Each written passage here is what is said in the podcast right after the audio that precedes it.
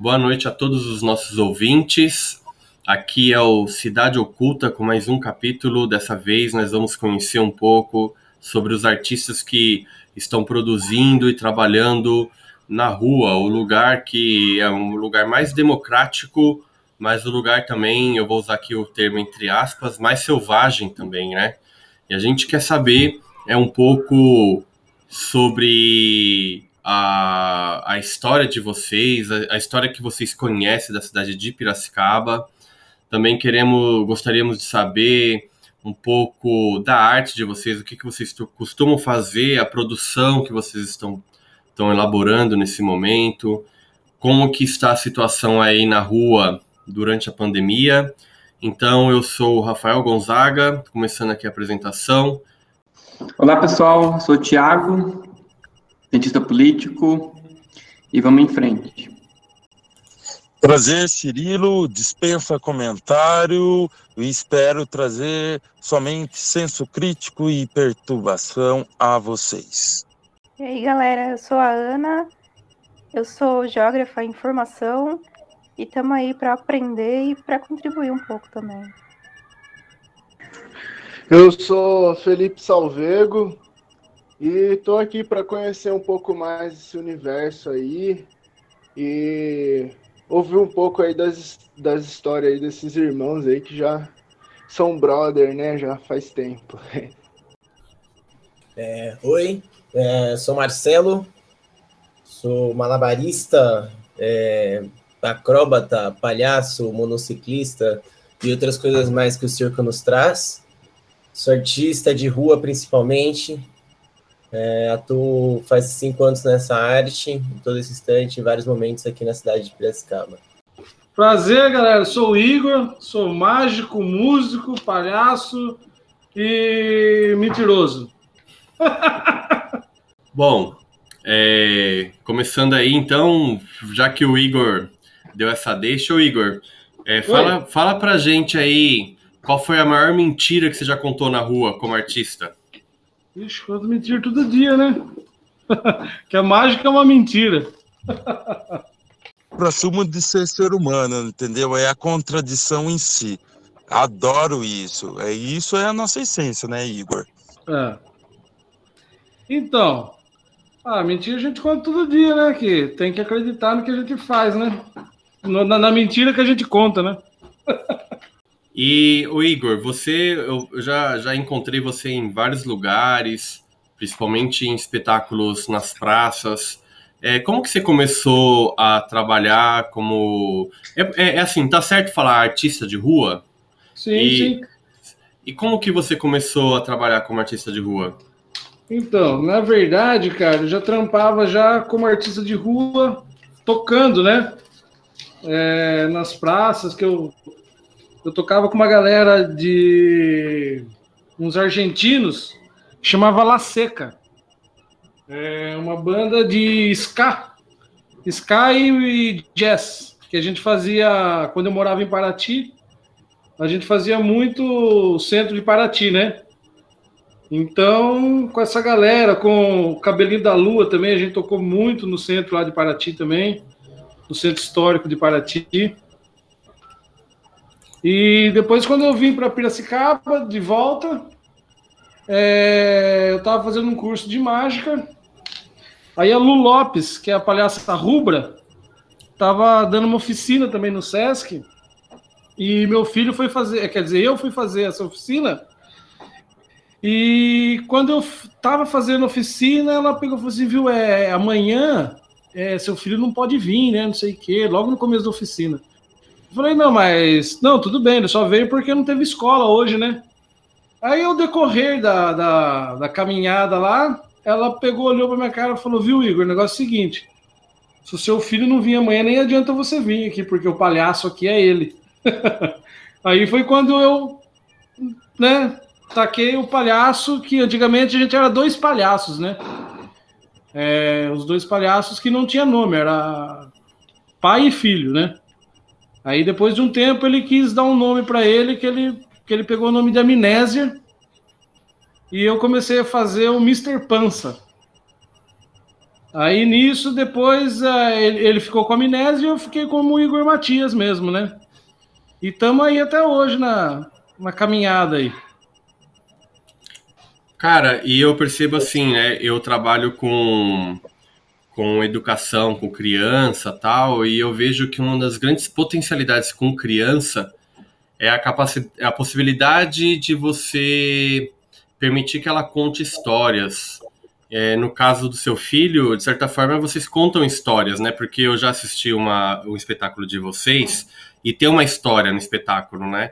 E ele, ele você, vocês dois criam juntos os, os espetáculos?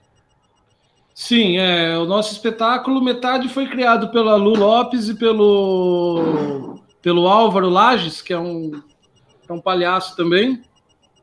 E a gente vai muito de improviso, né? O Irá gosta muito de improviso, o lance dele é muito improviso. E eu já tenho minhas rotinas de mágica, né? Ele, ele só me dá a deixa, né? Na verdade, ele é o cara branca lá do negócio. Então, deixa eu falar. O, o Irá é. Ele é um mestre de improviso. Ele pega as deixas, ele cria, ele recria, ele pensa, ele consegue analisar o público, saber o momento maior, o momento menor. O molequinho é novo. Tem quantos anos ele, Igor? É, vai fazer 13 agora. Mas é muito ligeiro, é muito ligeiro. Já, já contracenei com ele acho, umas duas, três vezes. É verdade. Foi maravilhoso. Foi muito bom. E, e, e, você, Marcelo Venâncio, eu queria que você se apresentasse também. Mas uma coisa antes que eu queria saber do Igor. O Igor, Desde quando, Oi. assim, que você tem trabalhado na rua, assim? Faz quanto tempo? Ó, deixa eu ver, o Irá... Ah, faz mais de 10 anos, cara, acho. E, e você começou em Paraty e veio para Piracicaba, assim, tem muito tempo?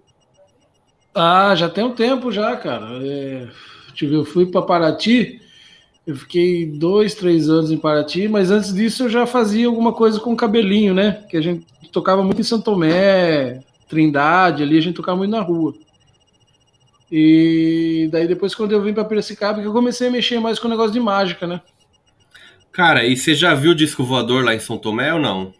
Já. Já? Ah, bom, aí sim. Em 1999, velho, na virada do milênio. Olha só.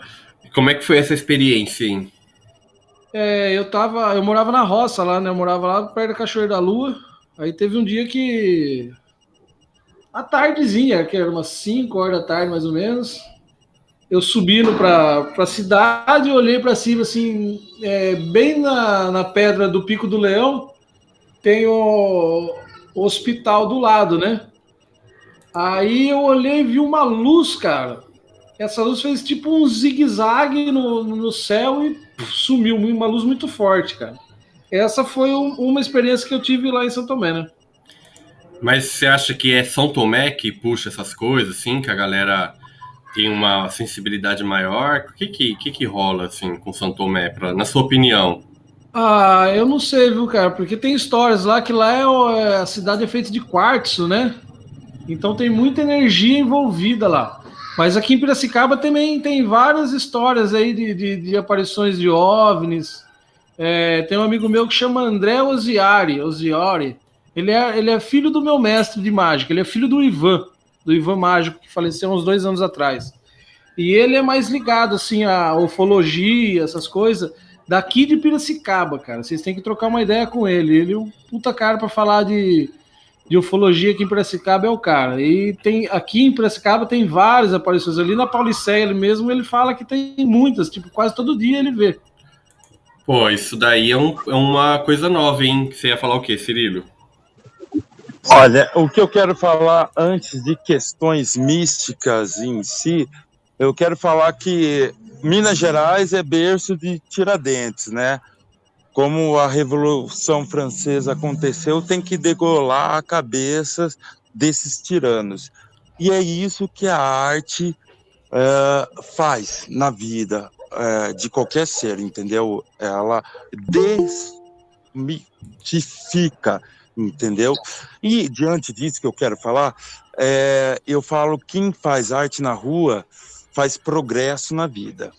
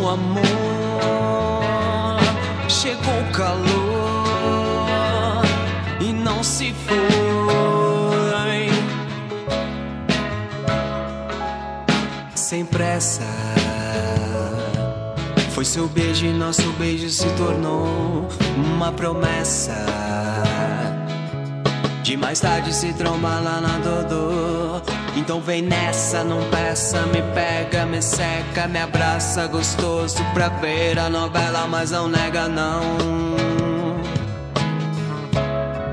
Que chegou o amor.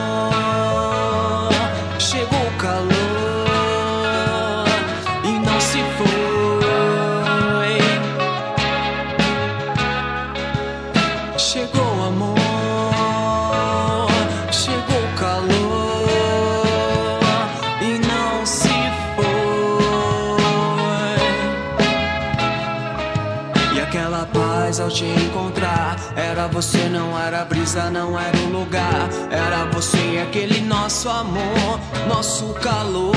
A paz é a cor da gente. Aquela paz ao te encontrar. Era você, não era brisa, não era o lugar. Era você e aquele nosso amor, nosso calor. A paz é a cor da gente.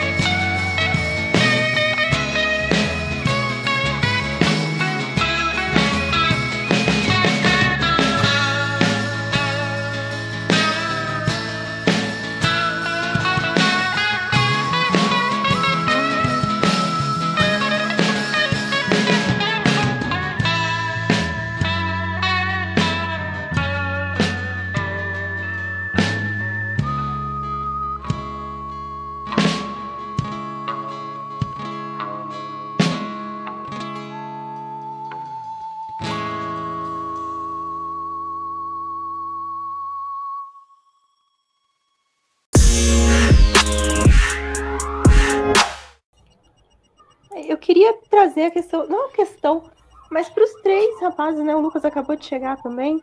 É, perguntar para eles assim, aproveitar começar para o Marcelo, que estava para falar, se foi uma coisa assim que sempre veio na vida, tipo, eu quero fazer arte, ou se foi uma coisa que aconteceu um dia, tipo, ah, eu sou artista, então é isso aí. Porque às vezes a gente não entende assim os caminhos que a vida dá pra gente, mas às vezes a gente tomou esses caminhos por opção. Então é uma coisa que eu queria saber assim um pouco como é que foi essa, essa jornada até chegar na arte. É... Lucas, a arte é uma questão genética ou é uma condição social? É, aproveitar também assim a, a pergunta da Ana, Marcelo, já que você vai falar agora, já aproveite e se apresenta aí para o nosso público, fala seu nome completo, é, que que você costuma, com o que que você costuma trabalhar na rua e tal. É, meu nome é Marcelo Venâncio. É, na rua eu trabalho com circo, com arte do circo. arte de entreter, surpreender, fazer rir e outras coisas. Mas mais especificamente com manipulação de objetos, malabares. É, também faço monociclo e dentro disso sempre entra um pouco da palhaçaria, porque na hora que você expõe sua, sua cara no semáforo, nas praças, nas rodas, onde seja, ali o palhaço vem, porque o palhaço é o que segura. Tanto o Branco quanto o Augusto, a ideia de, de ter o palhaço com você ali, não ser você, não ser o Marcelo Venâncio, ser um outro ser ali se interagindo com as pessoas, te protege de muita coisa, né? Que a rua é muito aberta, né? Então ela é boa, ela, ela abraça muita coisa, mas muita coisa também é jogada até você. E o palhaço, por não ser você ali se apresentando, ele te salva de muitas, muitas enrascadas, digamos assim. É... Mas respondendo a Ana, é, não, eu nem sempre, eu pensei que eu ia ser artista ou artista de rua, ou o que seja. É, isso veio para mim assim já no começo da minha vida adulta, eu comecei a praticar malabares, eu tinha 21, e, e tinha, tinha, tinha tido várias outras pretensões e pretensões, ideias e afins. Mas quando a arte de rua se apresentou para mim, foi uma coisa muito linda. Foi muito, sabe, abraçava, me abraçava, me trazia um acalanto, me colocava num lugar onde eu poderia fazer aquilo que eu gostava. E eu era o meu próprio chefe, eu era quem me ditava o que eu deveria estar fazendo, né? qual ia ser a forma que eu ia fazer, se eu ia ser um malabarista viajante que vai de cidade em cidade, viajando estados, viajando países, ou se eu ia ser uma pessoa que trabalha numa cidade e ali desenvolve é, algum tipo de, de coisa motivadora para as outras pessoas e cria algo, como várias coisas que a gente fez aqui em Piracicaba, né, cabarés, encontros, é, levar o circo nas periferias. Então, eu não esperava que isso tudo ia acontecer comigo, mas foi maravilhoso quando aconteceu. A arte foi uma coisa que me mostrou caminhos que eu nunca imaginei que poderia ter, assim, com certeza.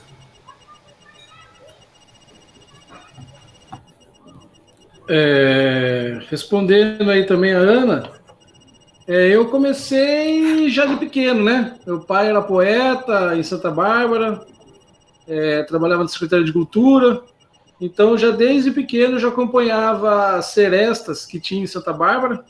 Eu era criança que ia entregar flor para a mãe no dia das mães, de madrugada. A gente saía meia-noite e voltava seis horas da manhã para casa. Aí, depois disso aí, eu já... A única coisa que eu sei fazer é isso. Tocar, fazer mágica e fazer o povo feliz.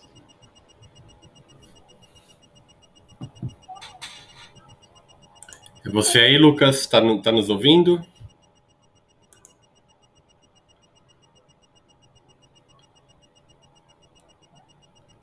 Acho que ele não está. Ou está, ou está com o microfone é, liga, é, desligado, Lucas, se você estiver falando. É, aí...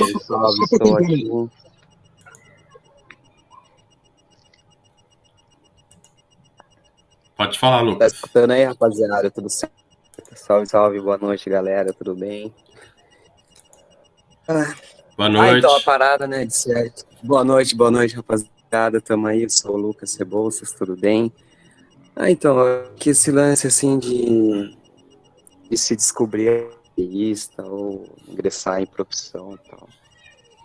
Eu acho que vai mais, assim, da parada da, da sensibilidade, né? Acho que o artista é uma pessoa mais sensível do que a maioria das outras e acaba se expressando de alguma forma antes de definir qual arte que quer fazer. Eu tenho certeza que todos os artistas que estão aqui, com certeza, quando criança, era criativo, sei lá, em construir castelinho, em construir alguma coisa, e sempre um pouco diferente do outro, tá ligado? Então acho que é mais essa criatividade, esse rolê que. E daí com o tempo a gente acaba vendo que é o que a gente gosta, acaba se tornando profissão, mas acho que é mais ou menos da sensibilidade mesmo de todos. E qual é o seu castelo, Lucas, que você tem construído aí no seu trabalho nas ruas? Ah, cara, foi assim. Boa parte foi fazendo mar, em faro, nos semáforos e tal. Que é bem divertido, assim. É como acho que todo mundo que já passa a rua, assim, a rua tem muita coisa bacana, mas tem muita coisa muito louca, assim, também. E tentei um pouco de música também, mas eu tentei durante a pandemia, então, é aquele meio termo de tento fazer o rolê ou tento ficar vivo, aí fica com medo, sai uma bosta, tá ligado? Então, mais ou menos nessa pegada aí. E, pessoal, tô falando aí, Thiago, Felipe, vocês podem fazer intervenção, Ana também, né? Cirilo. É, eu falo Pô. mesmo. Fala aí, fala aí, Felipe. Pô, já fiz um, um som lá em Paraty com o Igor. Foi massa, mano. É muito massa, assim, é, que você começa a, a sacar, tipo, a reação das pessoas passando na rua, assim. A galera curte, né? É massa. Se a galera não vai à arte, a arte vai até elas, né? É, legal, legal pegar foi- o gancho. Fala, Fê, pode falar.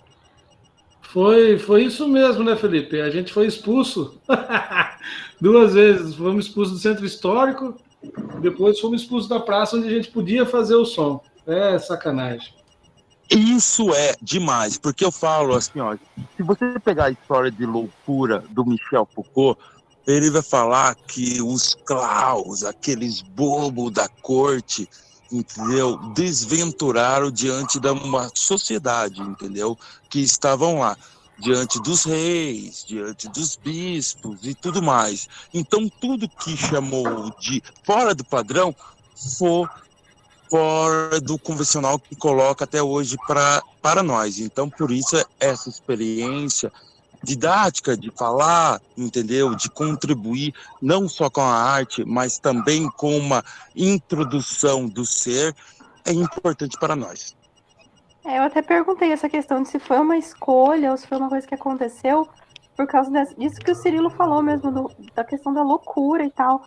Eu sou cria da internet, né? Então eu vejo muita gente postando meme, coisa assim, que, ah, se nada der certo, eu vou vender minhas artes. E eu acho que a gente tem que pouco desfazer essa ideia de que ir pro caminho da arte é porque nada deu certo. Porque às vezes é uma escolha, a gente quer viver assim, não tem nenhum problema com isso também, né? Eu acho até bem difícil quando a galera fala ah, se nada der certo eu vou vender arte, porque, mano, fazer pulseirinha de macramê é muito difícil. Tipo, tem vários pontos e nós diferentes. Eu já tentei aprender a fazer isso, eu nunca consegui. É uma E- questão que eu mesma coloco, porque eu mesma não consigo fazer nada, assim, artístico, muito artesanal, de forma alguma, nada. Sim, eu acho que todos nós temos pretensões baseadas em cada inteligência que nós temos aí para poder fazer alguma coisa. Arte é uma coisa muito diversa. Eu acho que todo ser humano tem a pretensão de poder fazer alguma coisa. Aí se dedicar, treinar, praticar, investir tempo naquilo, sabe? Dedicação para poder estar monetizando aquele seu trabalho, aí é uma outra questão, sabe? Aí é o, é o, é o artista que vai fazer isso, sabe? Você pode ter, ser um artista sem precisar monetizar isso. Mas é.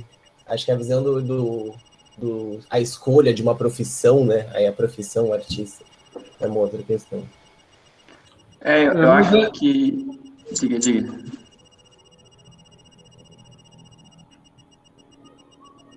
Pode, pode falar, lá, Igor, depois eu entro. Não, eu ia falar que eu já trabalhei já também, assim, já também, é, eu entortei arame já, já amassei durepox, coisa, eu tinha meus 17, 18 anos, viajei muito o litoral de São Paulo aí, fazendo.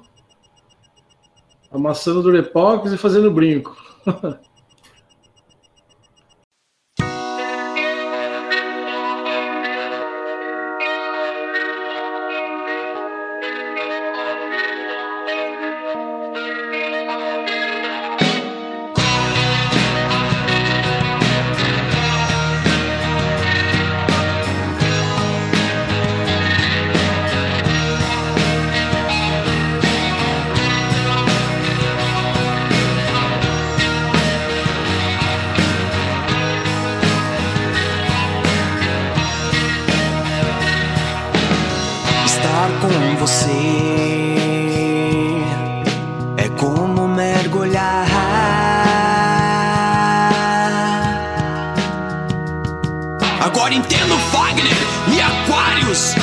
você é algo mais. Está além do horizonte do mar. Como universo de oceano, navegar em outro plano. Você é meu lar, você é meu lar, meu bem. Não vimos o amanhecer nem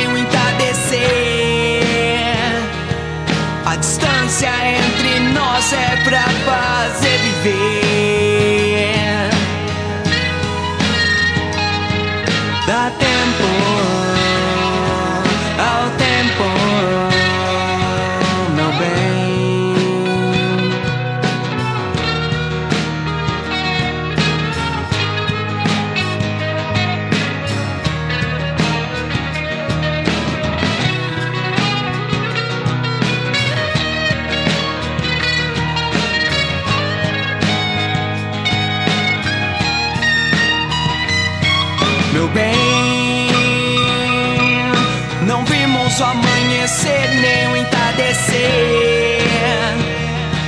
A distância entre nós é pra fazer viver.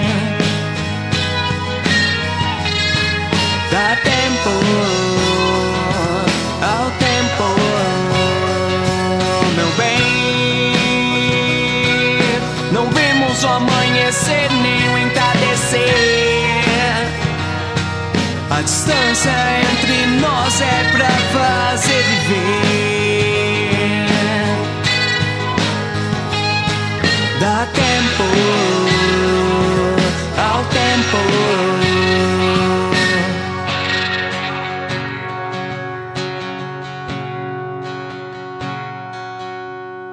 E vem.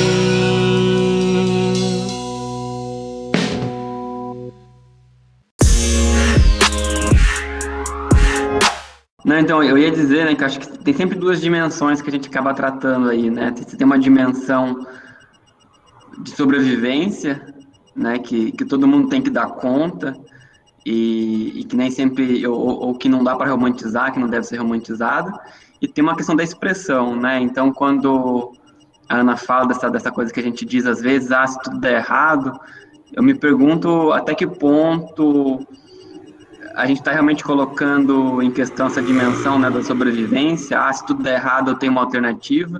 E até que ponto a gente está, na verdade, expressando um desejo quase que inconsciente né, de encontrar formas melhores de se expressar, de estar na cidade.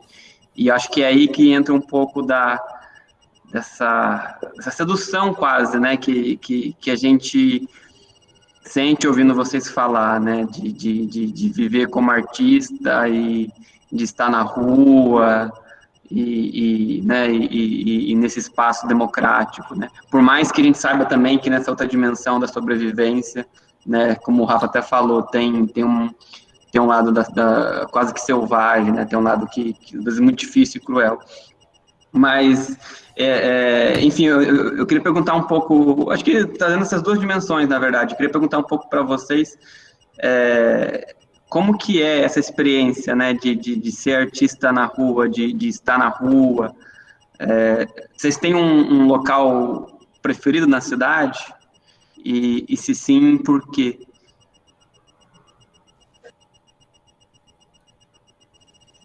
Intervindo sem ser bar, tá ligado? E sem boemia, brincadeira.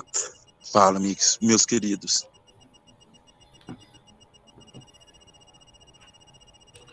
Oh, eu não tenho muita assim, não, cara. Qualquer praça é praça. É, mas depende muito, cara. Eu, eu aprendi uma coisa com, com essa galera da La, do La Seca. Eu viajava, o, o Atílio, que era o cabeça da, do grupo, ele tinha muito de, de pegar a energia do lugar, tá ligado? Ele chegava, ele sentia a energia do lugar, ele falava: não, não, não, não, não aqui muito ruim para a gente. É, aqui, no, aqui no centro de Piracicaba, aqui, no, no, meu aniversário, uns seis anos atrás, acho, seis, sete anos atrás, eles vieram. A gente veio para cá, de Paraty para cá, e a gente fez um som ali na praça. E na praça não, não deu nada, cara. Daí a gente foi na frente da, da loja as pernambucanas lá, aí lá rolou. Lá rolou um cachê, um, uma, um chapéu legal, assim, né? Mas você tinha que ver, cara, de esquina em esquina ele ia, colocava a mão para cima, pegava a energia do negócio, não, não, não, aqui muito ruim. Até que chegamos nesse ponto que ele falou, não, agora aqui a gente fica.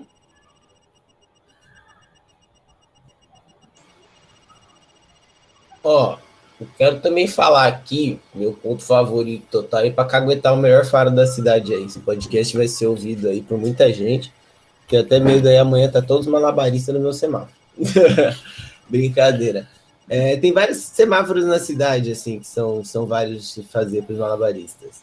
Né? Malabaristas, mágicos, é, pirofagistas e pessoas que conseguem faz, com, compactar seu, seu número e seu, seu espetáculo ali em 60, 70, às vezes 45 segundos. É, tem na Avenida Independência vários lugares que a galera faz, principalmente ali perto do, do McDonald's. É, na saída da Rua do Porto, próximo da prefeitura, tem vários semáforos ali. Uh, e na Vila Resende, próximo do, da Igreja Matriz, também tem uns semáforos muito bons. Mas para fazer praça aqui, eu gosto muito da Rua do Porto e bem nesse esquema aí que, o, que esse amigo do Igor fazia, de entra com a mala e com a caixa de som, vai andando assim, e encontra o lugar, olha em volta, vê se tem gente que vai olhar, se é um lugar que passa pessoas, se aquele espacinho que você vai fazer, você não está exatamente no caminho onde as pessoas passam, se tem sombra, se é maravilhoso. Nossa, achar um pedacinho ali na Rua do Porto com sombra, onde as pessoas passam ali é muito bom, porque daí as pessoas param na sombra, você consegue apresentar sem transpirar tanto. Eu acho bacana, mas bem nessa pegadinha. Tem que ir olhando e achar o espaço que você vai se sentir mais, mais apto a fazer. E aí, e aí junta tudo, então, né? Vocês estavam falando, junta a ter pessoas, as pessoas serem receptivas, ter um, um ambiente legal, de repente ter uma sombra. É, essa meio que combinação de fatores que, que quase só dá para intuir, né? Me parece que é isso que, que, que leva vocês a escolherem, optarem por um, por um lugar e, e não outro. É, mas aqui em Piracicaba, aqui, a única coisa que tem é o largo mesmo, viu? E teve um dia que eu com o Marcelo, a gente foi fazendo, não sei se o Marcelo lembra, foi eu e ele fazendo na praça. Chegamos lá na praça, lá acho que deu uma pessoa para ver a gente, cara. Ficamos ali, chamava, chamava e nada. Aquele lá da Praça José Bonifácio foi de. Meu Deus do céu! Tava com o monociclo pedalando de um lado pro outro e ligava o som e falava no microfone, não sei o quê. Porque, porque antigamente, tipo, na Praça da Sé, eu lembro de ver muito isso acontecendo, a galera fazendo umas rodas de mágica ou de não sei o que, do nada, no meio, no meio da galera. E eu lembro também, né, bem, bem uns 20 anos atrás, quando eu era bem moleque, de ver na Praça José Bonifácio isso acontecendo. Mas aí a gente foi tentar fazer lá, não rolou tanto. Não era um lugar que a galera tava tão receptiva. Lá no Largo dos Pescadores é um lugar legal, mas na Rua do Porto mesmo, perto ali dos, dos, dos restaurantes, tem até um brother que tira foto vestido de Chewbacca do Star Wars. Aquele pedacinho ali é um pedacinho bacana, que tem uns passinhos que dá para apresentar. Já apresentei ali no dia até que choveu e ainda com chuva conseguiu tirar um, um truco merré Isso, ali, ali no Casarão, ali é um lugar legal de abrir roda, cara. Eu e um parceiro meu de Campinas, o Fubá, A gente já abriu roda ali já uma vez e foi bem legal. A gente fez uma, umas três sessões assim, foi legal pra caramba. E, e qual a diferença entre. Porque vocês falaram, acho que meio que de dois locais, o semáforo e a praça. Tem diferença entre os dois locais? Assim, tem coisas que se repetem em um e em outro ou, ou, ou não? É, na, na, na, praça você tem que abrir roda, né, cara? Na praça é. O povo para para te ver, né? O semáforo não, né? O semáforo você tá ali, você vai apresentar para três, quatro carros ali que consegue te enxergar e. E passa o chapéu, né? Aí o que uhum. der, deu. Agora, praça já é mais diferente, né? Do, do que semáforo, né? É, na praça é uma inter, é, na praça é uma intervenção, no semáforo é uma inexistência de pessoa. Mas enfim, Igor, eu falo para você, meu querido, é, você tem uma lida da vida empírica na rua gigantesca. E eu falo para Marcelo, uma pessoa lúdica. Eu vi crianças, entendeu? É, é, aproveitando daquela energia, sentindo a atmosfera, entendeu, artística de vocês. Enfim, um, um diante da questão lúdica da magia e outro no equilibrismo da vida. Agora eu pergunto, é, qual é a diferença entre um artista e um arteiro? É, primeiramente, não a inexistência e sim a resistência da pessoa, primordialmente, ali naquela área, naquele local. É, quem diz a existência ou a inexistência é aquele que que está atrás da quarta parede, né? No teatro a gente tem a quarta parede que está na, na frente dos atores, e no semáforo você tem o menor palco do mundo, o palco mais rápido. E mais Óbvio. aberto. Você tem a maior plena existência, né, Venâncio? A maior plena existência num, num lugar de resistência onde, na verdade, a gente tem que se impor para ser quem a gente é. Então, acho que é muito mais do que existência, na real. Com certeza. Você tem que estar tá pleno ali. E é isso. Você está se jogando para aqueles que estão olhando e esses aí vão ver e vão achar e vão julgar e vão fechar a janela ou vão falar e vão mandar eu trabalhar. E se quiser trabalhar, vai você. E.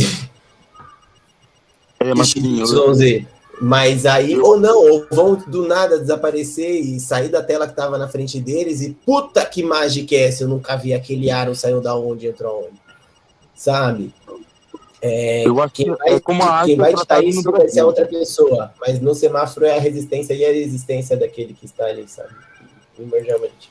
É, isso que, que eu acho muito louco, assim, né? Porque a praça, vamos assim, vocês falaram praça, mas na verdade tem dois, é, dois tipos de praça aí nessa história. Tem a praça da Rua do Porto que é uma praça é, que é habitada principalmente no fim de semanas, né? Porque a semana é fraquíssimo lá, né? Mas no fim de semana as pessoas estão ali para turistar, vamos falar assim, para conhecer o, o, engenho. De, de alguma forma elas estão mais uh, sensíveis, né? A coisas é, peculiares que acontecem na frente deles. Então eles de repente estão andando, se deparam com um mágico. Eles param e olham na Praça José Bonifácio, me parece que é muito mais um, um, fluxo de pessoas vindo, indo e vindo dos bancos, indo e vindo dos seus afazeres, e elas, de certa forma, não têm um tempo para olhar ou não têm pessoas suficientes que tenha uma curiosidade o bastante para parar e olhar. Eu lembro também, eu sou de São Paulo, eu lembro de ver um truque que eu nunca entendi direito, eu nunca consegui compreender, que era na Praça da Sé, assim, uma memória de infância muito grande, de olhar um cara, uma roda lotada de gente, todo mundo olhando, e era uma mão se mexendo no chão. Claro, é mecânico, né? Quer dizer, no meu olhar de criança era mágico, mas hoje eu falo, ah, não, é mecânico, tal. Mas essa é a diferença, assim, em São Paulo, o fluxo na Praça da Sé é tão grande que sobra gente para ver, né? O que, que vocês acham, assim, tem diferença nesse sentido nas praças, assim, por que que no fim de semana o cara que tá com a família lá comendo picolé, chupando picolé, para e olha, e às vezes é o mesmo cara que na Praça da Sé não para nem olha, ou no carro não para nem olha, assim, há uma relação diferente com o espaço urbano dessas pessoas, né? Eu queria perguntar até uma coisa meio relacionada com isso que o Rafa acabou de falar, porque eu sou professora, o Rafa é professor, imagino que tenha mais gente aqui que tenha que lidar com essa situação de não conseguir a atenção do público e acho que para vocês deve ser uma coisa meio recorrente assim, o público passa com pressa, o público não tem essa esse interesse em parar e contemplar e um pouco como é esse sentimento assim de precisar talvez conseguir essa atenção. Uou! Quantas perguntas? É... Vou tentar aqui. Vou pedir para o Rafael para Ana segurar a pergunta deles, para caso eu precise perguntar um pouquinho de novo. É... A do Tiago, para mim a grande diferença do, do, do semáforo para praça, na questão público, é no semáforo, o público se renova a cada 60 segundos. E ele vem até você. E ele para ali então, a conquista dele é mais fácil, porque ele já veio até você. Talvez você tenha que fazer algum barulho, alguma coisa, algum estripulia, alguma brincadeira, algum sorriso, para que a pessoa desvie o olhar do outro ou do celular e olhe para frente. Mas geralmente as pessoas já vêm olhando para frente. Na praça, você tem que conquistar o público. Então você tem que chegar na praça com as suas coisas, partir do zero e fazer aquele público que está num, num bar ou numa mesa olhar para você, quem está parando, passando parar então você tem que fazer com que eles parem, com que eles te deem aquela atenção. E tem uma questão de tempo, porque a praça se demora mais tempo para chamar, tem que iniciar, então tem uma outra rotina, e aí você vai passar o chapéu no, do meio para o final, e ainda tem a finalização. O semáforo é papum, apresenta, mostra o seu melhor, faz rir, faz chorar, faz surpreender, e aí passa o chapéu. É... Qual era a sua pergunta, Rafael? Não, de como, por exemplo, né, até assim, dando continuidade mesmo dentro da sua fala. É, o cara que está no trânsito ou andando numa praça como a José Bonifácio numa terça-feira, 4 horas da tarde, ele está no fluxo do cotidiano, no cotidiano dos seus afazeres é, né, de trabalho, de afazeres domésticos, enfim. E aí, principalmente no trânsito, vocês entram na, no cotidiano da pessoa como se fosse uma faca, uma faca cortando aquele fluxo. Corta, a pessoa se vê no reflexo, porque ela olha para você e algum, por algum instante ela se desliga, ela tá falando no celular, né? Ela tá falando ali no celular e de repente ela para e olha e vê que tem um artista na frente dela, assim. E aí a minha pergunta é assim, a configuração da cidade, então a Praça José Bonifácio ou Largo dos Pescadores, por exemplo, uma é feita para o, a passagem do trabalhador e a outra para a estadia do turista. Se é de alguma forma essas funções das praças modifica a atenção que vocês têm do, das, das pessoas, né? Olha, resumindo o que o Rafa está falando, cidade oculta é isso, a diferença entre o palco e a rua. É, com certeza, é, a praça é mais, mais receptiva talvez mais receptiva, porque as pessoas estão com mais tempo, e você falou a, a, estadia do turista, né? Achei isso bem, bem, bem relevante, é bem isso. Né? Ali é um Arroio do Porto, é um lugar que você vai bem para turistar, você vai com tempo para olhar. Falar para você, eu já apresentei em praças centrais, assim, de cidades que a praça funcionava tanto como lugar de troca comercial, como é agora a José Bonifácio, como um lugar turístico, como é a Rua do Porto. E nessas praças eu consegui ter essa mesma resposta como você viu e eu também via lá na Praça da Sé, aquele cara com a mãozinha, com a cobra que entrava e não sei o quê.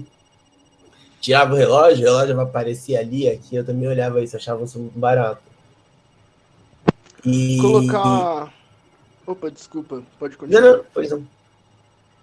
queria colocar um, um ponto aqui é, de um negócio que eu li esses dias. Foi um experimento social que um violinista fez, é, chamado Joshua Bell. Um violinista que, se eu não me engano, ele é especialista na obra de Bach, Vivaldi, enfim, é um cara pica das galáxias.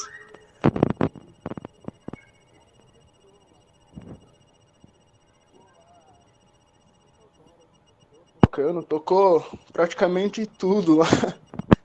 E, e, sei lá, ele ganhou 20 dólares, um negócio assim. Um mó tempão que ele ficou lá. Os maiores violinistas do mundo. E no mesmo dia, ele foi fazer um, concerto lá num teatro. Cada ingresso era algo tipo 300 dólares, um negócio assim, e o cara lotou o teatro. É, então.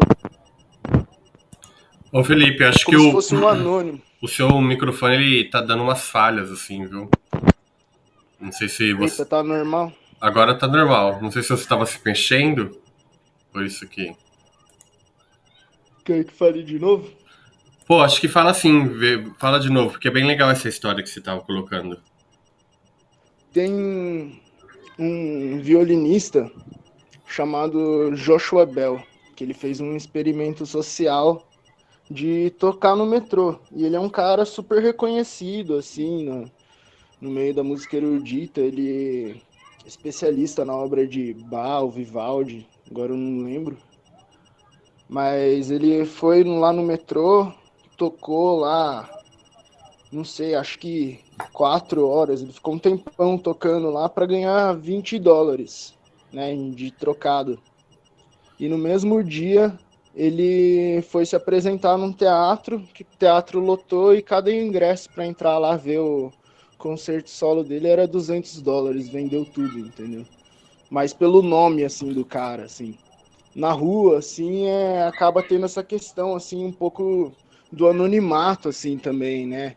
Não é não depende também tanto do, do cara ser foda, né? Do cara ser o pica das galáxias. Tem, tem esse lance também. Né? É que na rua é É, muito então, marginalizado, né, Felipe? É, a gente, é, o, o povo vê o artista de rua como marginal, né, cara? Como favoseiro. Aí você entra num teatro, já é outra história. É, tem um, um preconceito, né? A galera vê ó, é, a galera mangueando, fazendo arte mangueando, como se fosse mendigo, né? Pedindo dinheiro.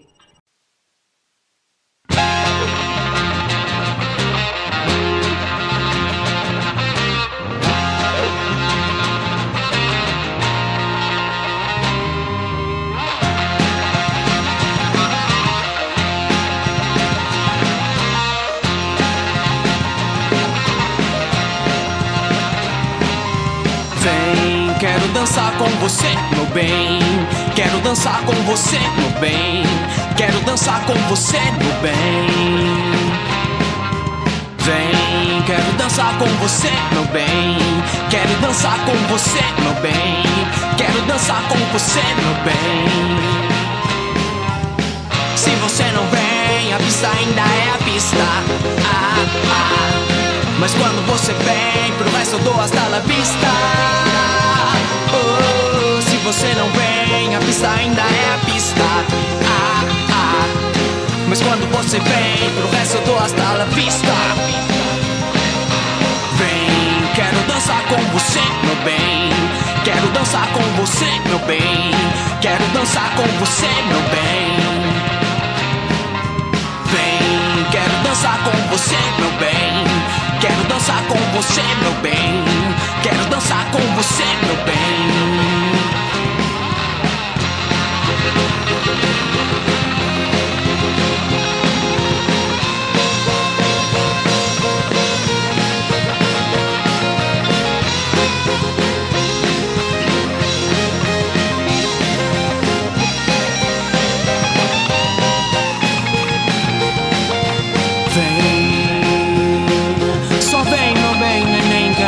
Fica zen. sorriso é um quadro. Vem, meu bem, neném, que a noite fica. Nosso encontro é sagrado. Vem, vem, vem, vem, vem.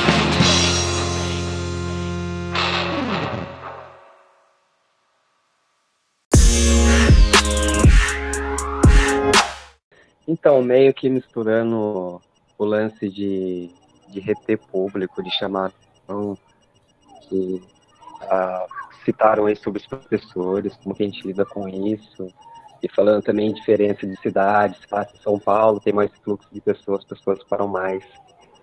É, juntando tudo isso é meio que o que o Igor falou, que o Marcelo falou, que a gente fala que na real é, o lugar bom é o lugar onde as pessoas estão felizes, né? Assim, onde as pessoas estão bem.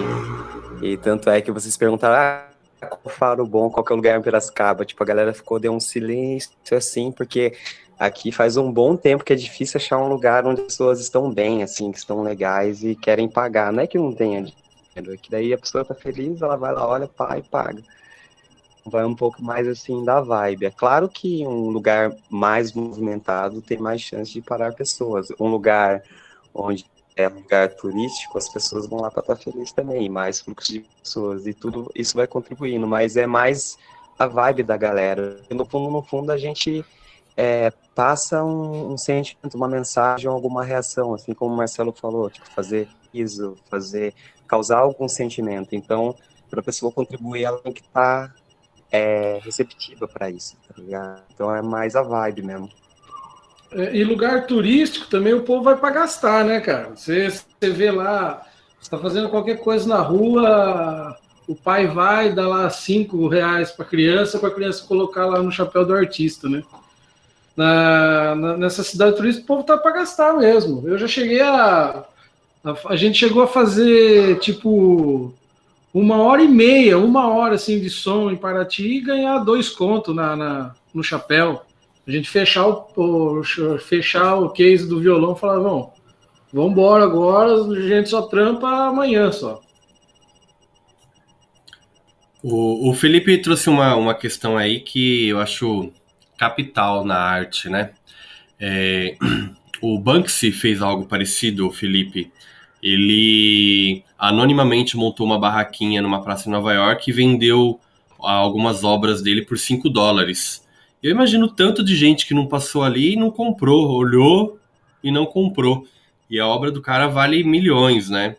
Ah, mesmo pessoas que esses, esses uh, exposições de espetáculo, né? Por exemplo, a exposição do Pablo Picasso em São Paulo no MASP aí forma aquela fila e todo mundo vai e tira uma selfie para mostrar que gosta de arte, nada contra isso também. Mas muitos de, daqueles desenhos que a pessoa está tirando selfie, que, só, ela só sabe que é do Picasso porque tem uma plaquinha escrito ali Picasso, se você deixasse na rua, é capaz até de passar por cima, pisar em cima da, da obra.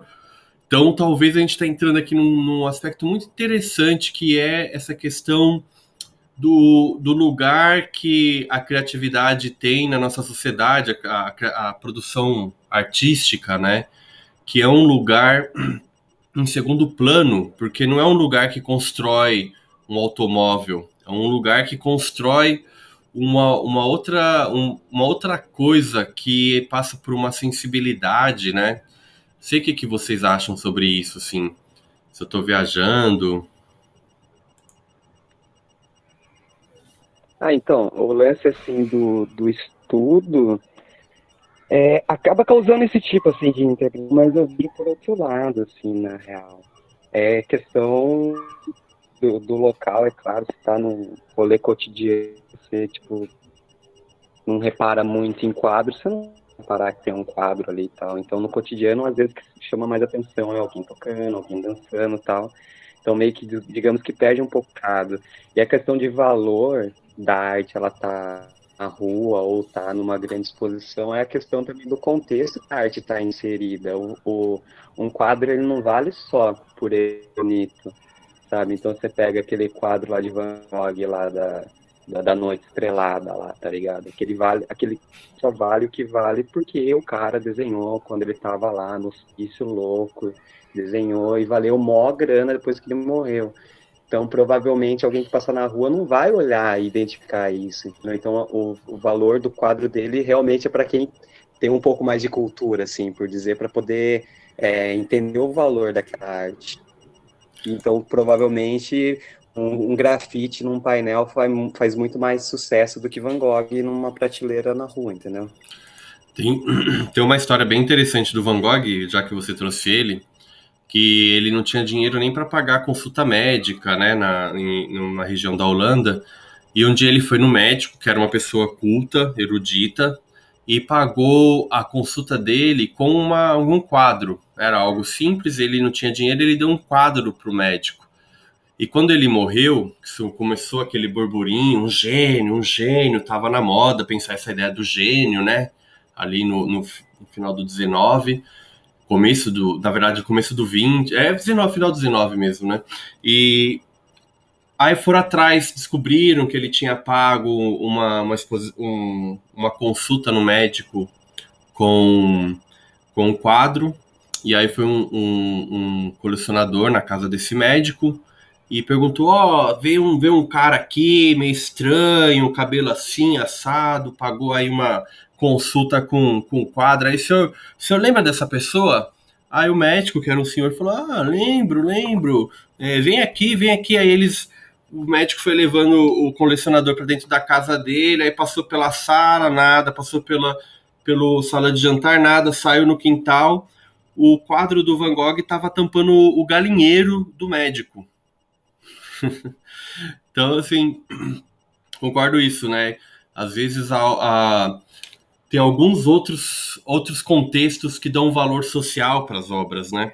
E a gente está num momento social que talvez é, esse valor da criatividade, que quem tem formação hoje em dia mínima para educação, quem, quem tem até mesmo é, mais poder aquisitivo e tem um mínimo de noção, está preferindo colocar o filho em escolas que valorize a criatividade do que escolas que valorize somente a técnica e a, e a produção mecânica de conteúdo, né?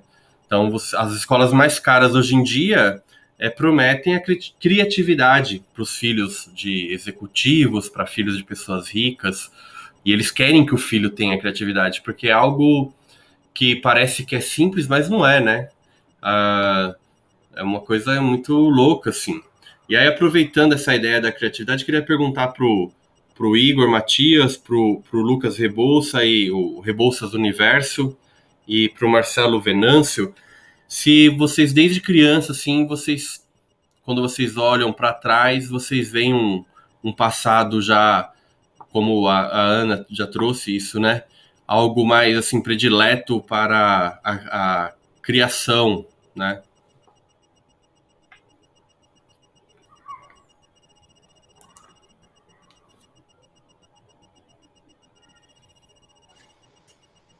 É... Sei, velho. Acho que eu, eu, sempre, sempre fiz alguma coisa. Teve uma época que eu dançava com um grupo, teve uma, uma época que fazia teatro com outro, teve uma época que contava piada. Acho que, sei lá, esqueci de, de ter algum viés artístico sempre tem de, de mim. Mas é aquilo que eu falei, acho que isso também tá. Sempre tá dentro de todo mundo, alguma coisinha ali, sabe? É como vai desenvolver isso depois mas algum viés artístico para algum tipo de arte, todo mundo tem. Todo mundo fazia um desenho, no caso. Eu não fazia desenho, mas tipo, tem a galerinha que eu conheço que hoje é, é, é, é, é da área administrativa, sabe? Tipo, que fazia desenho no caderno. E tinha galera que cantava musiquinha, sabe? Tinha um grupozinho da, da galerinha que cantava aquela música. Então, acho que todo mundo sempre tem um viezinhos artístico, assim, alguma coisinha. Acho que isso de se dizer artista como profissão, como ocupação, é, é, é, quando você administra e você vai lapidar isso, né? Você vai trabalhar isso. Mas sim, sim, eu tinha, eu tinha algumas coisinhas. Acho que sempre tive. Até perceber que poderia viver disso também.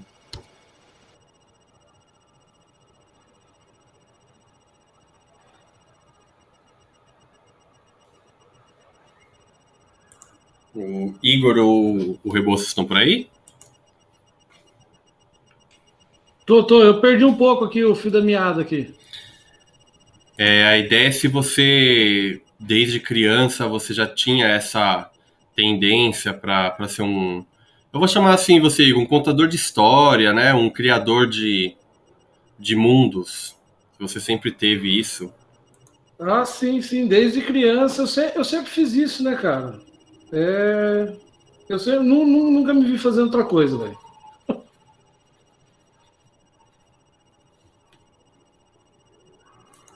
Acho que o. Ah, tá aí. Sim. Bom. É, como o Venâncio falou, a gente sempre está envolvido em alguma coisa, mas tipo, uma parada que eu lembro, assim, que quando, quando eu era bem pequeno, sei lá, seis anos, sete anos, aí eu já encanava de fazer umas mágicas e tal. Era mó brisa, né? Aí eu achei que era brincadeira. E daí quando chegou assim na adolescência, eu já fazia outras mágicas e tal, mas o que me fez focar mais na mágica foi roubar durante o truco, sabe? Na hora de, do intervalo. Aí deu um start maior, assim, na mágica. E a música, acho que desde criança mesmo, todo brinquedo meu era instrumento e tal, e primeiro violão, e as coisas foram indo. Aí, a partir da música e da mágica, conheci muita coisa, né? Porque mágico é, é uma interpretação, tem circo junto também, então abri, a, a mágica abriu bastante minha mente na questão de arte. E a música também, né? Porque a música sempre do, do tocando no underground, então a gente sempre tem que ser criativo, tá ligado? para ao menos conseguir tocar. Então, mais ou menos nessa pegada aí que eu tô indo até hoje. Não entendo perfeitamente. Ô, Lucas, então você, você roubou no truco, né?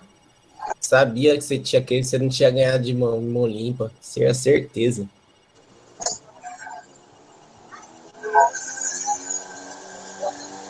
Eu acho bem legal essa, essa questão. Ô, Cirilo. Oi, perdão. Pode falar. Eu acho bem legal essa questão que vocês colocam, assim, que desde criança tinha um talento, outro tal. Porque eu tinha colegas de escola que a gente via que tinha uma, uma desenvoltura muito grande para a arte. E eu não sei, assim, qual é a realidade de vocês, qual foi a criação e tal. Mas eu, assim, dentro de uma, um contexto de classe média, com, com pessoas que tinham esse direcionamento para, ai, tem que ter uma profissão. Eu lembro dessas colegas que iam muito bem em questões de arte, mas precisaram reprimir isso, porque ai, tem que ter uma profissão. E hoje ainda trabalham com arte, mas de formas mais veladas, vamos dizer assim, e acabaram precisando esconder isso. E aí eu queria até aproveitar e falar, perguntar para vocês falarem um pouco sobre como que é a inserção de mulheres nesse mercado. Nesse mercado não, né? Mas nesse contexto de arte. Porque. É, é então, legal, assim, quando você falou, só complementando o que você falou mesmo, ah, pode continuar, desculpa. Não, pode falar, por favor. É, então, porque você falou, tipo, ah, que daí sempre quando você tinha um pezinho na arte, mas na verdade é, não é que a gente tinha um pezinho na arte, a gente tinha um pezinho criativo em alguma coisa, que daí ali já é o princípio do criar, entendeu? Porque eu, na verdade, sou, sempre fui o cara tímido, entendeu? Por isso que eu falei, tipo assim, construir os castelinhos, entendeu? Eu fiz engenharia também, é, mano, várias brisas de Olimpíadas de Matemática, então a galera, tipo, falava, meu, nunca que esse cara vai ser artista mas quem convive comigo já via essa criatividade em algumas coisas, não necessariamente desenhar, não essa parada assim. Bacana, é mais ou menos o que eu pensei, assim, porque eu tenho colegas que a gente via desde pequena que tinham uma desenvoltura muito grande para várias, várias questões, assim, manuais, de desenho mesmo, e precisaram guardar isso, deixar quietinho, porque precisa fazer faculdade, precisa fazer uma carreira em uma área que a sociedade aceita, que acha bonito, mas tá lá até hoje, tá vivendo de, de arte, só que de uma forma indireta, né? Mas se vocês puderem falar um pouco como é que é a questão de mulher nesse, nesse meio, seria legal, assim, só pra gente entender também um pouquinho. Ó, mulher tem bastante gente, bastante mulher assim, que eu conheço assim, que faz trampo de rua, né? É, tem bastante mulheres que faz farol, praças, né? É, eu conheci bastante mulheres ali em Ilha Bela. Ilha Bela tem bastante mulheres lá que fazem praça lá, né? Que eu conheci lá. Uma que faz títere, né? Faz ventriloquia, não, é marionete. E uma galera que fazia malabares, é, monociclo. O Marcelo também pode falar aí que o Marcelo é rodado aí também. O Marcelo conhece bastante. O Marcelo e o Lucas aí. Sim, sim. Só, só puxa o Vego. Só o Vego não falou qual era o princípio dele na arte, mano. Tava aqui como fã também, tá ligado? Fala aí, Salvego, por favor. Cara, é, desde criança, assim, né, eu tenho um contato, assim, com arte, né, que é, meu avô era artista plástico, meu pai é músico, e realmente é um negócio desde criança, assim, que, que, tipo, você vai aperfeiçoando, né, vai virando a sua configuração mental, né, não tem como, assim, tipo, eu não, não me vejo é, fazendo faculdade de Direito, fazendo OAB, nem estudando medicina, entendeu? Não me vejo fazendo outra coisa. Acho que é, é um lance, assim, que, que, tipo, tem que estudar tanto quanto, né, as profissões, as outras profissões, né? É, mas é um, um negócio assim que, pô, você tá fazendo o que você quer, né? Sem, é, sem estar tá sendo forçado, né? E, tipo, mesmo tendo essa influência social, assim, de arte e tal, tipo, meu pai ser músico, eu sou músico, tipo, porque eu quero, né? Não porque meu pai falou, entendeu? Eu falo antes das questões didáticas em si. Você é a sua própria essência, Felipe, como esses artistas de rua. O Igor, um grande arcabouço que tem diante da sociedade. Lúdico é aquele artista que não é o, a, a senhora madame lá do Terras contratando para ser um palhaço em si, mas é aquilo que naturalmente é a produção da sociedade, entendeu? E é o que somos. Por isso eu admiro vocês diante do aspecto que vocês fazem. Então, Repito minha pergunta: qual é a diferença do artista para o arteiro? Juntos maior que a soma de nós dois, como se não houvesse ontem depois. Viver a dois, esquecer a dor, esquece o tempo impositor. Pra continuar e insistir, a chama clama pelo teu sorrir que já não está aqui. Te vi partir sem despedir, sozinho estou aqui.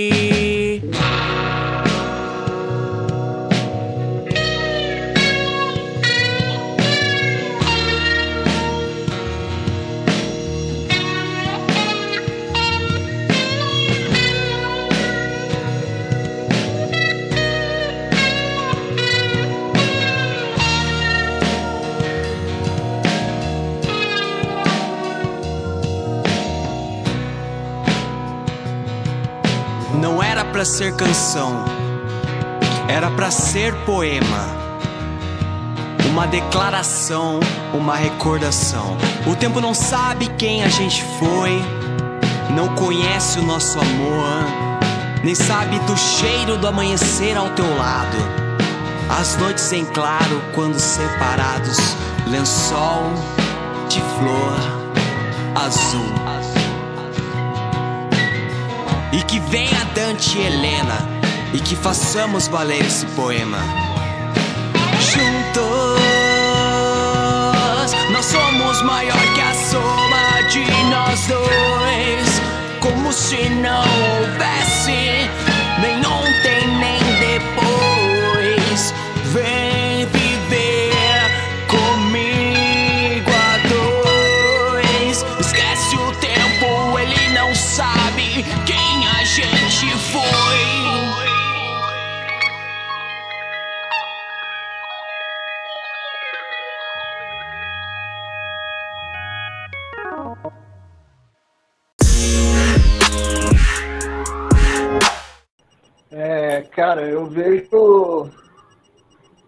tipo uma a diferença nisso assim, tipo, acho que arteiro tem mais a ver com quem acho que na, na raiz da palavra assim, né, arteiro, é, acho que tem mais a ver com quem gosta de arte assim, artista é é quem faz a arte, né, em si.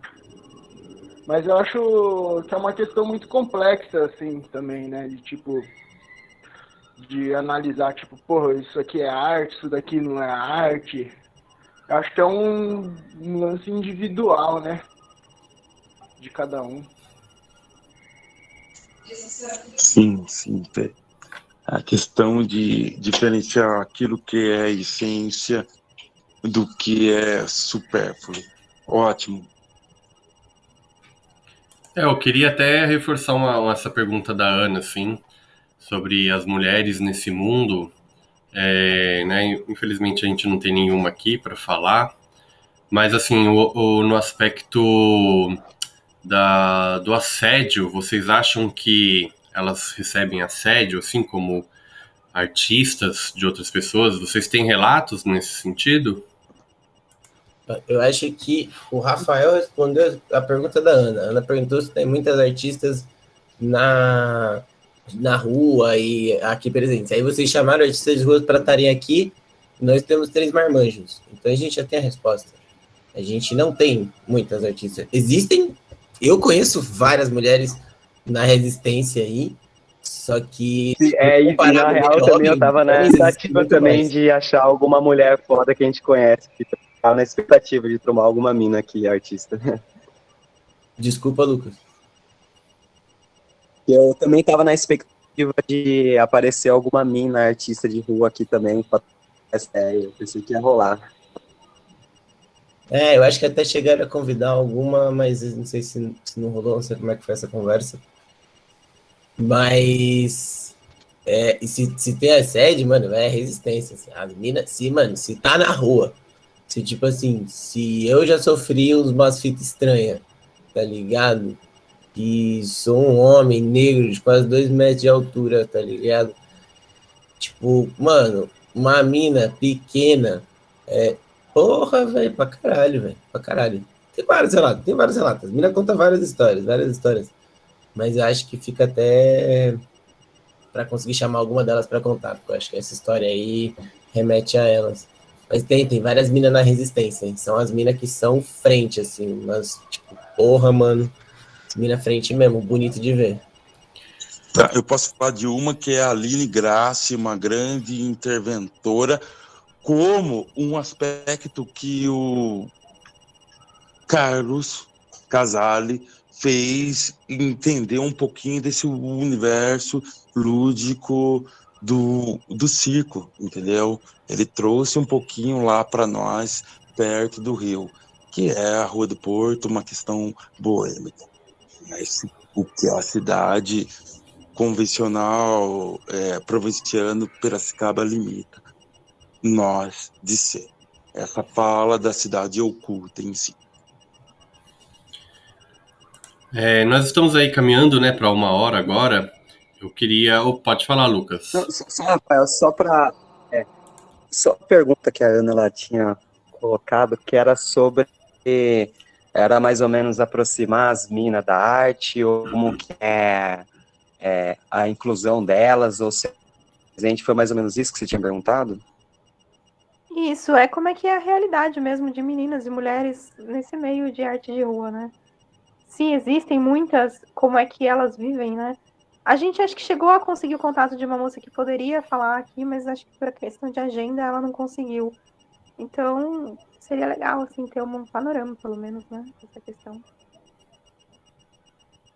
Sim, é que eu, eu o Marcelo Venâncio, a gente fazia parte de, do, do Pira na Quinta tal, era um grupo que, que colava bastante mina, mas cada um com a sua história independente mesmo.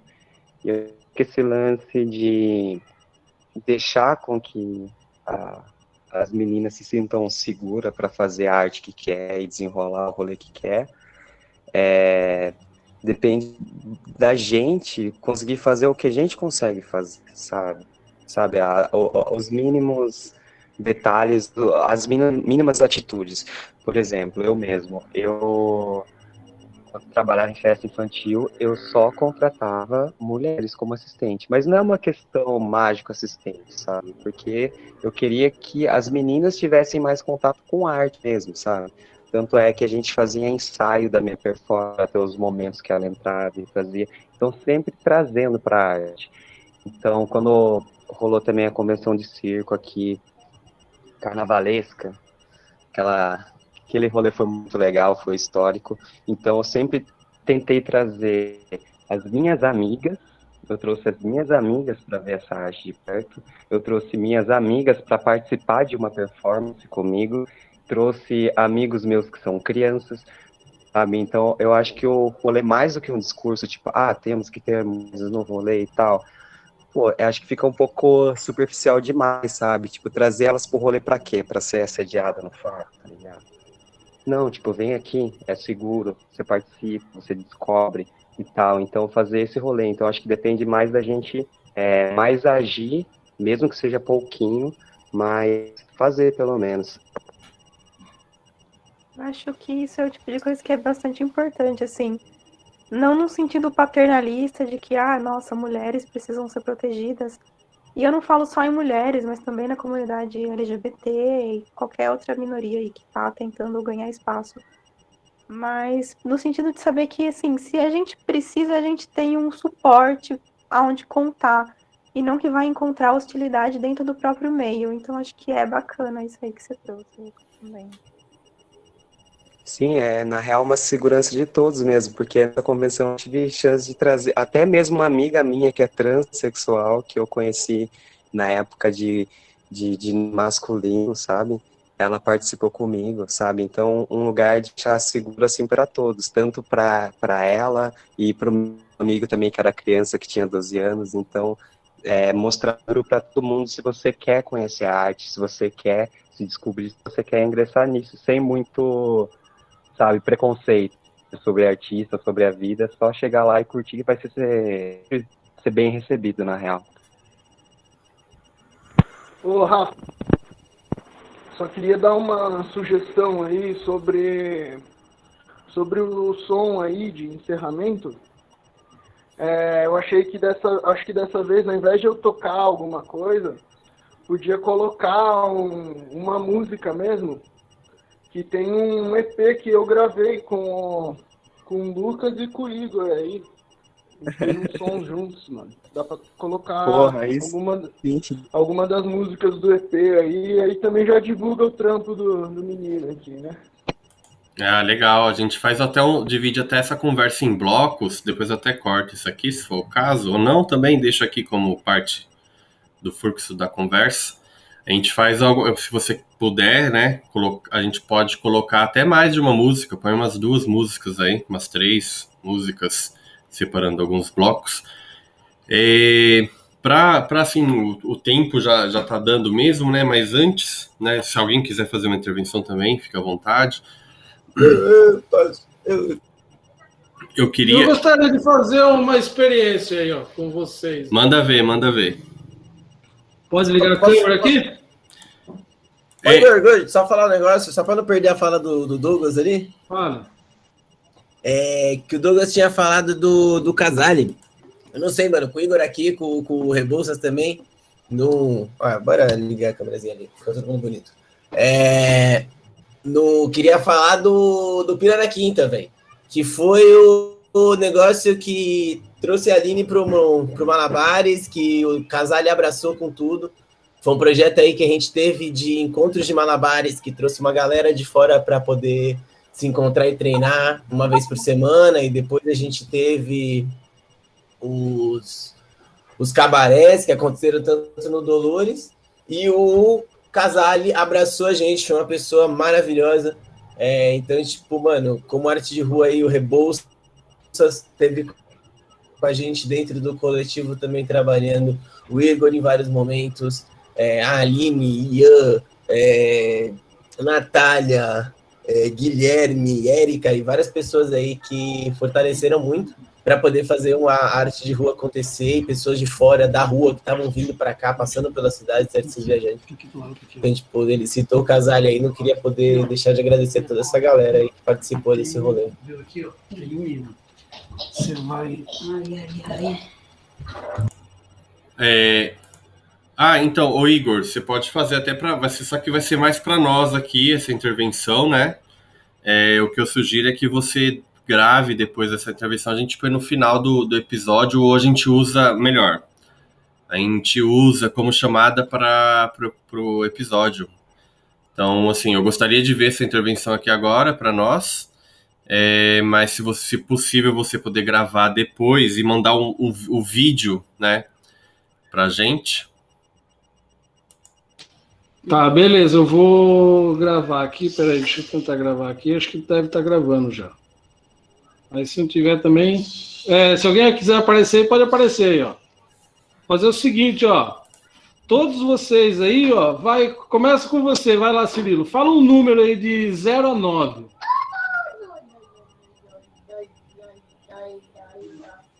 Uma pirueta, duas pirueta. Brincadeira. Então eu falo zero. Brincadeira, é um. Número um? Tá. Sim.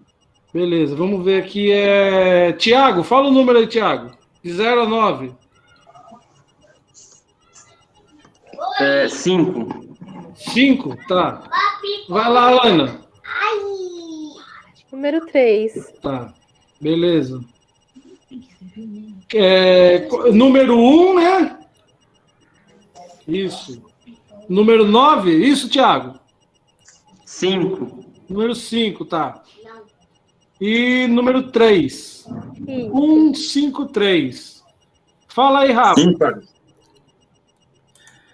É, 16.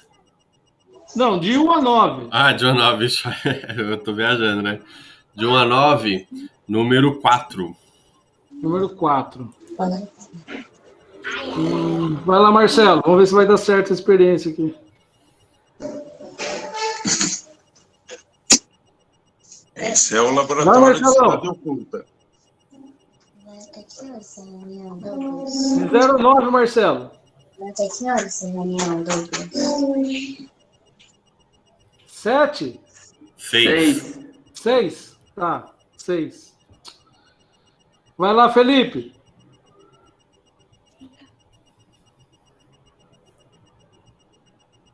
Fala o número aí, Felipe. Sete. Sete. Vai lá, Lucas, fala o último número aí. O último vai ser o número 9. Tá. Beleza. É... Se tudo deu certo, presta bem atenção, ó. É... Antes de eu começar essa... esse negócio, eu, eu coloquei um número grudado com alfinete nas minhas costas. Olha. Dá para ver? Dá. Tá. Tá certo? É, então, né? Acho que tem um, cinco, três ou quatro, não sei. Quatro, seis, sete. Faltou nove vai, vai mais perto da câmera, vai mais perto da câmera. Um, cinco, Ah, o nove três, tá embaixo, quatro, tá embaixo. sete. Deu, deu Incrível, certo. né, velho? Deu certo. Deu certo. Sabia que vocês iam falar, velho.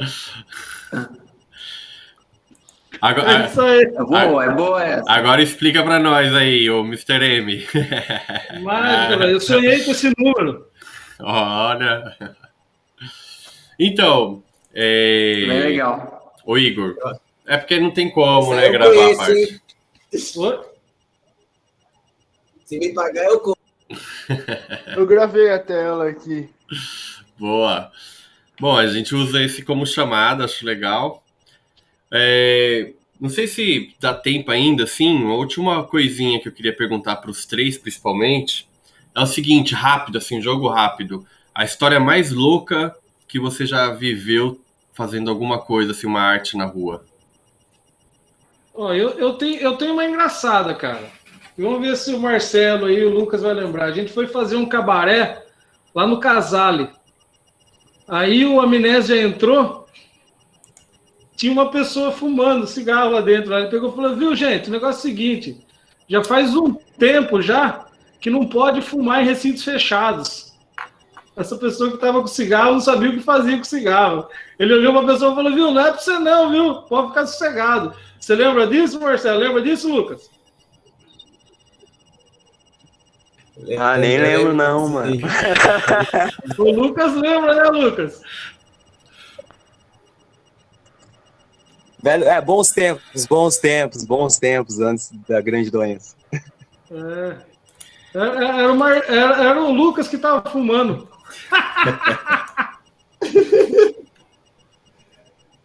e aí, e o Lucas e o Marcelo? Não, mas eu vou parar, eu tô para fumar já, Tô seguindo já. Aí sim. E, e, o Lucas e o Marcelo, tem uma história aí curiosa para contar pra gente? Uma história curiosa. Gente, são. São tantas emoções. Ah, ai, não sei, não sei dizer. Você lembra, Marcelo? Fala na rua. Visceral, visceral na rua. Eu, eu mesmo, eu mesmo? Fala aí, Rebolo.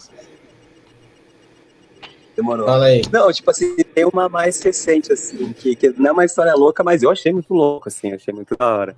Que eu fui tocar ali na frente do, do terminal ali do centro tal, fui ver como é que era o rolê de tocar. Aí tava tocando, dia ruim, ninguém pagando tal. Aí do nada, mano, do nada chega um cara e fala, toca Garnet. Daí eu falei, o quê? tipo assim, do nada cara pediu uma música minha, assim, daí eu olhei e falei, mano, de onde você conhece esse cara? Não é possível. Aí eu peguei e parei, até parei o rolê, mano, parei, fui trocar ideia dele, ele falou, não, mano, tipo assim, eu sou amigo do Maurício, ele mostrou suas músicas e tal, e eu escuto sua música, mano, então toca a música que eu pedi, tá ligado? Então foi bem surpreendente isso daí.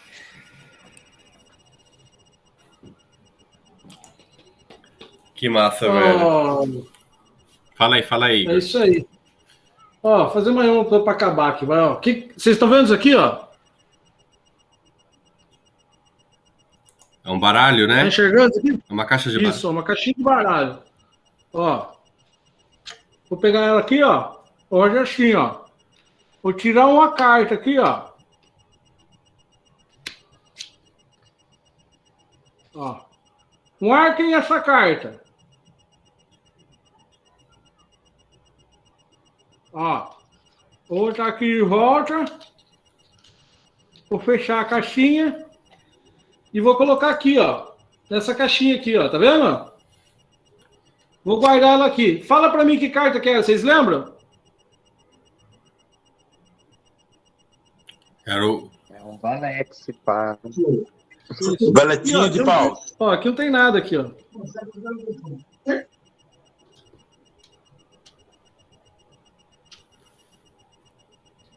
Foi só ilusão. Aí, cara. Muito bom, muito bom. Essa tá gravada também, hein? Essa dá para entrar também. Bom, é, pessoal, é, principalmente aí para quem está nos ouvindo, né? Muito obrigado por ter nos acompanhado aí nessa conversa. É, mais personagens da cidade de Piracicaba revelados aqui no nosso podcast, mas eles né, antecedem ao podcast estão aí já proporcionando criatividade e arte para as pessoas, é, talvez dando até um refresco nessa, nessa realidade de concreto que nós vivemos. Imagina sair do terminal, aquele ambiente pesado e se deparar com o Lucas tocando ali, isso, cara, mesmo quem não pagou o dinheiro, assim, quem não, deu, não passou, não deu, não colocou dinheiro no chapéu, com certeza, de alguma forma, a, aquele dia foi transformado da pessoa, né? Então eu gostaria novamente de agradecer ao Igor, o Marcelo, o Igor Matias, o Marcelo Venâncio, o Lucas Rebouça Universo, é, agradecer também a, a Ana Santos o Felipe Salvego, o Douglas Cirilo e o Thiago Lazier também. Aqui quem está falando é o Rafa Gonzaga. Quem quiser aí fazer uma despedida também, fica à vontade. Agora é a hora. Queria só agradecer mesmo, foi incrível essa conversa, muita coisa que abriu a cabeça, maravilhosa. Obrigada aí. Legal, quero agradecer também o convite aí, ó, ao Cirilão, a galera toda aí do podcast aí. E é isso aí, bola para frente. E é isso aí, vamos que vamos, que não pode parar.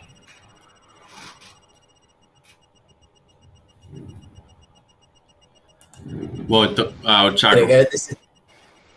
Não, só ia agradecer também. Valeu, pessoal. Foi ótimo falar com vocês. Eu caí aqui um pouquinho, mas voltei e é isso aí. Quero agradecer aí todo mundo aí. Foi um papo bem massa, hein? Valeu demais.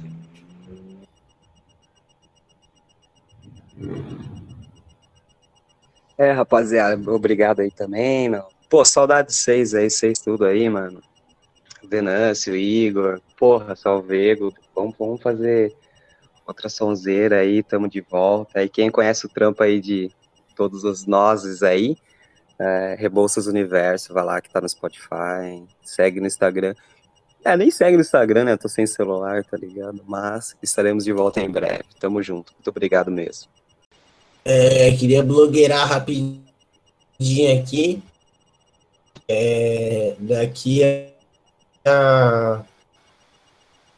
provavelmente de 7 a 10 dias eu vou estar saindo viagem de bicicleta no litoral, para Ubatuba, e de lá eu subo até João Pessoa, Paraíba. Então, quem quiser acompanhar aí é arroba gravidade virtual no Instagram e demais. Vou subir lá pro norte. Você vai subir de bike, é isso?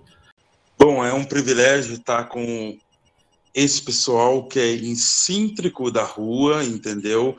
Dos cenários mais inóspito da cidade, entendeu? Que é na beira do rio, onde nasceu a cidade, é no semáforo, aonde tem a rejeição de tudo e qualquer coisa, não seja de arte ou seja de pessoas, mas é, mas lá estão a resistência de nós. Então, grato a vocês que fundamenta o que é a cidade em si. Um grande axé e vamos embora. E o próximo programa vai ser live diante do semáforo. Abraço, meus guerreiros.